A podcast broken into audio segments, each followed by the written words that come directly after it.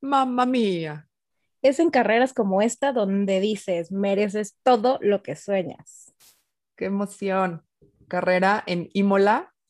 Italia.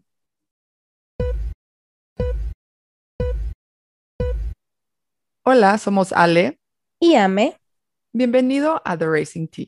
el podcast de la Fórmula 1 donde compartimos opiniones de nuestro deporte favorito.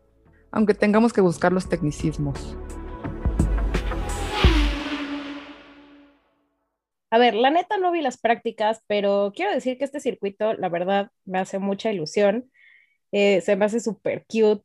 Es de que, güey, me veo 100% viviendo en Imola, tomando mi vinito en una taza de té y comiendo pasta, Obvio. viendo la Fórmula 1 desde mi balcón. O sea, hashtag comper les voy.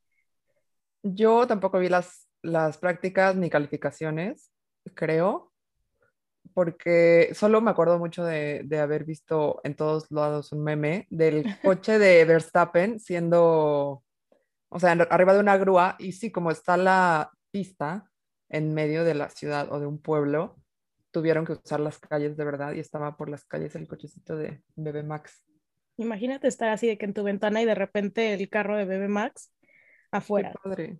Ya sé. Y justo este fin de semana que la lluvia dominó todo, se anunció, además de que Imola iba a ser muy interesante por esa lluvia, que el Grand Prix va a Miami el próximo año, que firmaron Miami un contrato. Sí, un contrato de 10 años, entonces ese es uno de los que definitivamente quiero ir. Me urge. Sí, me dan muchísimas ganas. Pero bueno, regresando a, este, A Imola, a Italia, a Italia. que hacía mucho frío, estaba lloviendo, fue justo cuando vi a tu tío Lewis Hamilton con una cobija de llantas, que sí se llama cobija de llantas, según yo. O, o sea, ya, Es- ya sí lo, es- ya lo googleé, este, porque me quedé con la duda de que si lo dije bien o no en el primer capítulo, porque me quedé con mucho pendiente de haberlo dicho mal en el primer capítulo. Tengo mucha responsabilidad en este podcast. Está bien, se vive, Tengo se demasiada, tengo demasiada responsabilidad. Me diste demasiada responsabilidad. Pero se llaman calentadores de neumáticos y de acuerdo con el tecnicismo que leí en Google, eh, son los que permiten que las llantas se mantengan a una temperatura constante hasta que los carros arranquen y las usen. Entonces no estaba tan perdida, la verdad es que no está tan perdida, solo que dije algo de enfriarlas y no va tanto así, sino más bien de conservar la misma temperatura hasta que empiece la, la, la carrera. O sea, son cobijas de llantas. Son cobi sí, hashtag cobijas de llanta. Gracias. Y De Lewis nada. estaba tapadito con una. Y, o sea, al parecer es mucho más interesante y más divertido que haya lluvia en las carreras. Eso le mete un poco Ah, de obvio, a mí me encantan las carreras con lluvia. peligro. Tan, tan, tan. Y lo que se me hizo muy padre es que empiezan con X llantas, no sé cuáles, dependiendo de la fuerza de la lluvia, pero en algún punto de tanto que están pasando los coches, las líneas por las que pasan se secan, pero si te sales un milímetro de esa línea, Te tus puedes llanta- o- derrapar. sí, o tus llantas no tienen agarre, te sales y Es que se me hace súper emocionante este tipo de carreras. La verdad, cuando, cuando son tan predecibles, sí me llego a dormir. Pero, o sea, tipo carreras como esta de Imola, me dio mucha, mucha emoción. O sea, sí, sí había como mucho peligro en cada carro. Sí, eso se me hace, no sé, siento que sí está peligroso, no queremos que pase como lo de Grosjean del año pasado, No, por pero favor. le mete otro, Otro no sé, nivel como de sí, otro nivel de adrenalina. Exacto, o sea, hablábamos de que esto es lo que más nos gusta y nos emociona de estar al pendiente de qué es lo que va a pasar. Entonces, si nada más ya es un piloto que sabe el circuito, que se lo sabe de memoria y va a ganar, pues es como, ah, ok, pues, ok, y ya. Y sabes qué otra cosa pasó, que creo que vamos a terminar necesitando, no sé si una sección fija eh, o qué, pero de cosas que hizo mal Mazepin durante el fin de semana. Totalmente. La semana pasada fue salirse del, o sea, de la pista en la primera vuelta y esta semana al parecer hizo algo muy bajo eh, durante unas calificaciones, no estoy seguro cuál era, creo que Q1, que al parecer ya iba a dar la, o sea, se iba a terminar Q1, entonces tenían que empezar su última vuelta para tratar de mejorar sus tiempos y se le metió a Giovinazzi. Al parecer esto es legal, pero tienen como un, según lo que investigué, un pacto de caballeros porque son muy respetuosos. Eh, y pues lo, lo rompió Mazepin al rebasar a Giovinazzi. No lo dejó mejorar su tiempo. Qué vulgar. Y sí, justo eso dijo Giovinazzi de él, que es algo sobreentendido, que en realidad no lo penalizan ni nada, y, pero está mal visto. Y también Mazepin se defendió que obviamente él no iba a arriesgarse a no, a no mejorar su marca por esperar a alguien más. O sea, él va a ver pero por sí él ya y hay ya. pacto de, no, qué egoísta, así no. Sí, entonces esperemos que, o sea, siento que sí nos va a llenar esta sección más. Sí, digo, van, esta es la segunda carrera, pero ya con esta tenemos para implementar esta sección, entonces 100% se va a quedar. Por su bien espero que no. Por su bien espero que no.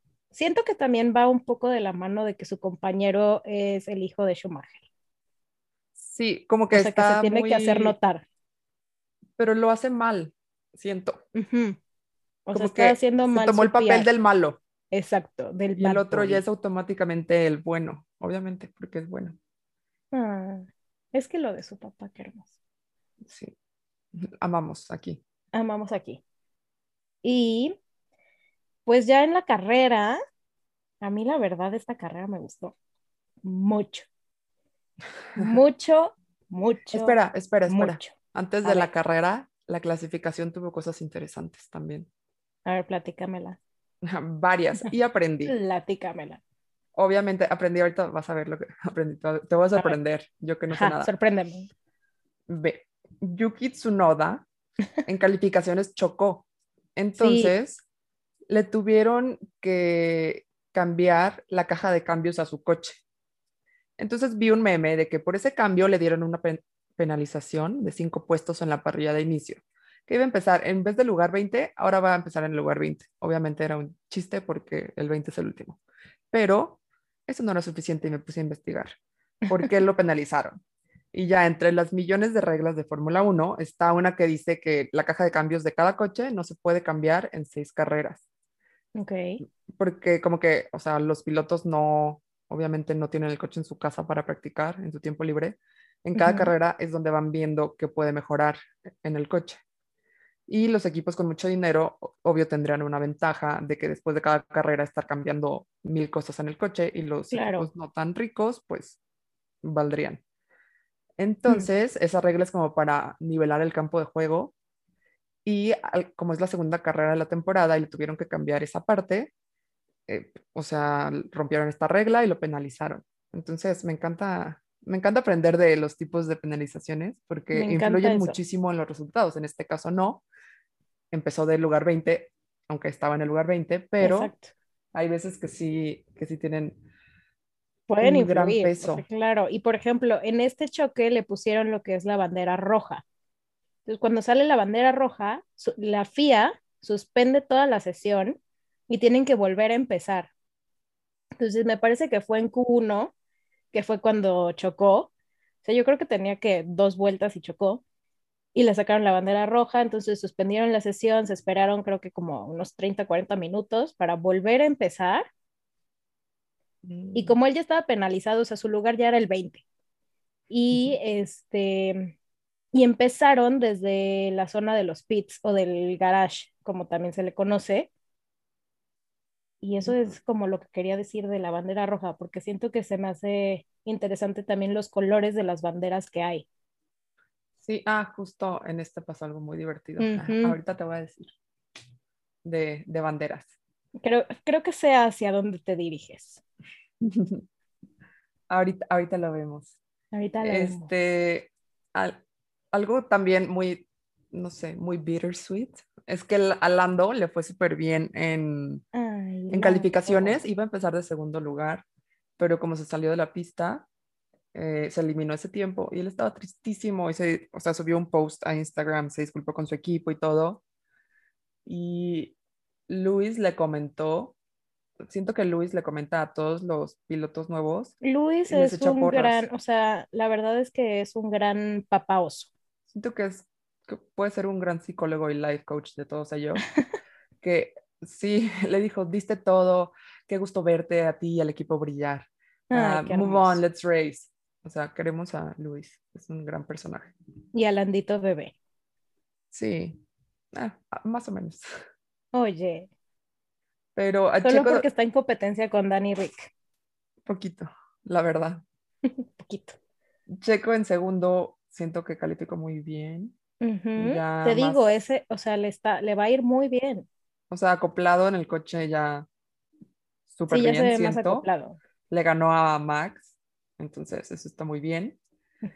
Y algo muy chistoso de la parrilla que quería comentar fue que Latifi, que es el compañero de George Russell en Williams, estuvo en 14, o sea, calificó en 14 entre Vettel, Alonso y Kimi. Vettel, Alonso y Kimi llevan 60 años de carrera de Fórmula 1, si sumas las de todos, casi casi. y no sé, siento que debió ser muy padre para él estar Sí, estar entre con- las entre leyendas Las leyendas. entre los ganadores de campeonatos, pero el pobre Latifi se sale al principio de la carrera, entonces Dios da y Dios quita. Espero que haya disfrutado esa posición. Espero que la haya, la haya disfrutado mucho.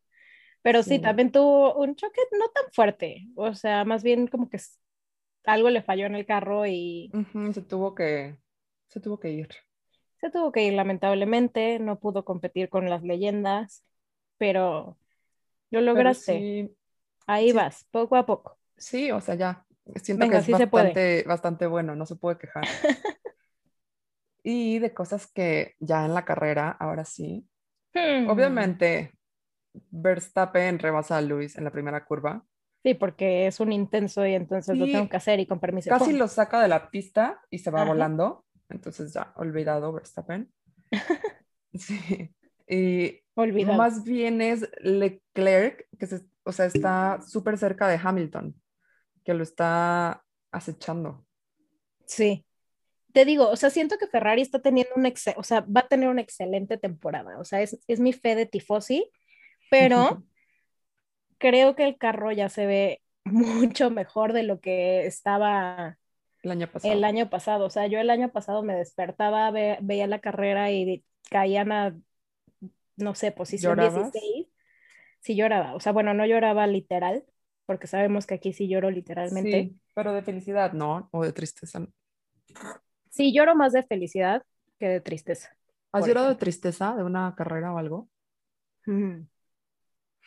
No, más bien Arza, y yo. hmm, Pues no sé, está- estaba como, como pensando, pero no, más bien, no en carrera, sino por ejemplo como en los homenajes que le hacen a, a Niki Lauda o a Schumacher y así. O sea, como que ahí Ay, sí lloro y lloro también más en los documentales. Ok, eso me falta ver. Ajá, Documentales. Chequen me la falta saber un poquito del pasado. Bueno, Es que el bastante. pasado te, te enamora aún más del, del deporte. O sea, si ahorita estás emocionada por la cuestión de adrenalina y, y la rivalidad entre Hamilton y Verstappen, o sea, de verdad el pasado de la Fórmula 1 te empieza a enamorar demasiado. Yo soy Lo voy, fan. a, lo voy a anotar. Sí, voy a ver documentales. Sí. Pero regresando al presente, ¿podemos hablar, por favor, de cómo Hamilton se salió de la pista? Mm, pero, ¿cuándo se O sea, sale de la pista? igual me adelanté un poquito, No, X, tú pero sí se sale, o sea, se, no sé qué le pasó al carro, porque la verdad sí le estaba Ah. fallando desde el principio, A la mitad, sí. a la Ya. mitad le estaba fallando y de repente así ya estaba en una posición 10 o 11, Pero sí, ya me acordé que se fue en reversa. que se fue en reversa. Y es aquí donde yo digo, ok, mi querido Hamilton, te mereces todo lo que sueñas porque de 10 a 11 llegó en segundo lugar. Sí, o sea, ¿ves por qué lo voy admirando cada vez O más? sea, sí, yo también lo admiro, pero hay veces en las que no. Sí. Y hubo una pelea bastantita fuerte por ahí. Pues que justo fue, la, yo le titulé en mi vida a, este, a esta carrera La suerte de Hamilton, porque se salió, se dio en reversa, ya estaba eh, súper atrasado, o sea, yo no podía darle, perseguir a Max, pero, de, o sea, por suerte, por, se le abrió el cielo y chocaron otras personas Ujú, y tuvo que, o sea, pusieron otra vez bandera roja, bandera amarilla Bandera roja. y safety car y, o sea, no lo pudo beneficiar más. Pero aparte, fue un esto. dramón este choque, porque fue como segundos después de que Hamilton se sale de la pista y chocan Botas con Russell. Pero el drama de los dos es que los dos echaron la culpa. O sea, Me y realmente ese drama. me encantó ese drama. O sea, se echan la culpa y aparte se ofenden, obviamente, porque pues caballeros en, est- en esta situación. Sí, sí lo hicieron Y de muy, que ninguno mal. de los dos, real, o sea, en, en las repeticiones no podías ver realmente quién tuvo la culpa. Según yo, al final, al final ya se dijo que fue culpa de Russell, Pero eso ya lo dijo la FIA. pero sí, ya muchísimo Ajá. después. Antes de eso no se veía, aparte decían cosas que yo no entendía, De que se salió de su línea y se movió a no sé qué. Eso Sí, o sea, creo que... vuelve también como al código de caballeros, Sí, que Algo siento así. que Russell se emocionó mucho de que tenía la oportunidad de atacar un Mercedes exacto. y bueno, Y ya que yo hubiera hecho lo mismo, ¿eh? O sea, si tengo la oportunidad de atacar a Mercedes, Toto, si estás escuchando, por favor, no me odies, yo te amo. Pero siento que, o sea, sí lo hizo muy mal en su actitud George Russell también. Sí, Porque no justo estuvo cuando se bien. bajó, yo pensé que se había bajado, yo real pensé que se había bajado a ver cómo estaba Botas, si no se había lastimado. Y le No, golpe, fue a le pega en el casco. madre. Ajá. Sí, Se ¿qué me te hizo pasa, bajísimo. idiota? Sí, sí, sí. No. Entonces ya después se disculpó de que no es como es él en verdad y todo esto. Pero, o sea, volvemos a que según yo es un deporte de caballeros y en general sí son muy respetuosos entre ellos. Eso sí se me hizo muy extremo. Pues un poquito de historia, creo, creo que pasó con Schumacher y no me acuerdo qué otro piloto, pero igual, o sea, que pasó como una situación muy similar a esto y creo que fue Schumacher el que le fue a gritar al otro y decirle, ¿me quieres matar, imbécil? O sea, ¿quieres matarme? ¿En Y es serio? que, o sea, sí te das cuenta que al final, o sea, es un deporte súper extremo y es un deporte en donde puedes perder la vida. O sea, ahorita los carros ya están un poquito más seguros y protegidos, como el caso de Román Grosjean. Es que sí es un deporte que hay muchísimo en riesgo y pues puedes intentar mantener la cordura todo el tiempo, pero igual y hay tanta adrenalina que sí se te sale, Sí, se te sale un se te poquito sale algo. El no código de de, caballeros. testosterona. Otra cosa de esa, la gran, el gran choque, la gran pelea de esta carrera, es que vi que George dijo después, como tal vez excusándose, dijo que para Botas pelear por una posición 11 o 12 no era nada, no me acuerdo que estaban peleando, pero que para él eso vale muchísimo, o sea, lo quiso poner en perspectiva, pero de todas formas no me parece nada, No, siento que sí se pasó. O sea, me encantaría defenderlo porque es un, es un personaje que me cae bien en general y se me hace muy buen piloto, pero 100% su actitud no fue la correcta y hasta Toto se enojó muchísimo con su actitud. Sí, o sea, que lo regañó muchísimo y los, los coches, creo que solo el de botas, las reparaciones costaron un millón y algo de dólares, porque fue casi pérdida total prácticamente. Entonces, obvio, nuestro querido Toto no estaba nada feliz con eso, Nada feliz con eso. pero volvemos a algo que me encanta de la Fórmula 1, que cuando puedes estar teniendo el, pésimo- eh, o sea, el peor día de tu vida, como Hamilton saliéndose de la, de la pista, te llega una bandera roja y te emparejas con todos, porque obvio vuelve a... Exacto, vuelve a a empezar. empezar. Y no me acuerdo si empezaron desde, desde pits o desde la No, línea de salida. Estaban, estaban desde línea de salida, Ah, estaba guiando Max safety car y guiando. zigzag. Y, o sea, se acopló, se perdieron todos los segundos que estaba de diferencia Exacto. y ya empezaron todos juntos otra vez y obviamente la máquina que es Hamilton pasaba como, Sí, como como, quería bólido, de verdad. O sea, con permiso, aquí yo vuelo y parezco avión en lugar de monoplaza. qué miedo ver a Hamilton en tu retrovisor. sí, sí, sí, sí. Así de ya pásate, está bien, te voy a dejar por pasar. favor. No me hagas Ya, déjame. Pero lo que sí me rompió mucho el corazón fue Lando. Perdón, yo amo a Lando Norris aquí. Y se sabe. Y se sabe. Y la verdad es que, o sea, él iba en segundo lugar. Y estaba súper ilusionado, o sea, de que en el radio les decía, guys, I'm getting into, o sea, no sé qué, o sea, como estaba súper emocionado y de repente Hamilton lo rebasa así como, Perlando, gracias. Es que, ¿qué puedes hacer? Aparte que en la última vuelta, no sé, Hamilton lo debió de haber dejado ganar. Sí, seguramente. No pensó seguramente en eso. va a pasar eso. No pensó en eso. O sea, Hamilton recuperó un muy, muy buen segundo lugar. Ya no le llegaba a Verstappen de ninguna manera. No, se le adelantó demasiado, pero la verdad es que sí, en esta carrera, sí dije, ok, eres un gran piloto. Sí, te quiero mucho hoy. También fue redemption para Lando después de haber perdido su súper buena calificación. Ay, sí. Que llegó en, o sea, su primer podio del año y de McLaren y... O sea, sí, hubo mucha celebración. Y, Yo celebré mucho. Y tu tío Verstappen ganó, lo anoté porque me impactó, por 22 segundos. O sea, llegó solo, se bajó a tomar un café. Sí, sí, todavía Hamilton, o sea, ni siquiera había cruzado la meta cuando él ya estaba tomando su café, exacto. Y aparte él nunca había ganado en Italia, también me no, enteré de es la primera vez que gana en Italia. O sea, rompió la maldición y con mucho tiempo de sobra. Muchísimo tiempo de sobra. Y después de tu tío, de tu tío Lando, estuvieron en cuarto y quinto Sainz y Leclerc. No, Leclerc y Sainz en ese orden. O sea que tus, tus tifosis, Mis tifosis. ya ajá, están regresando de la oscuridad. Estamos regresando, estamos regresando.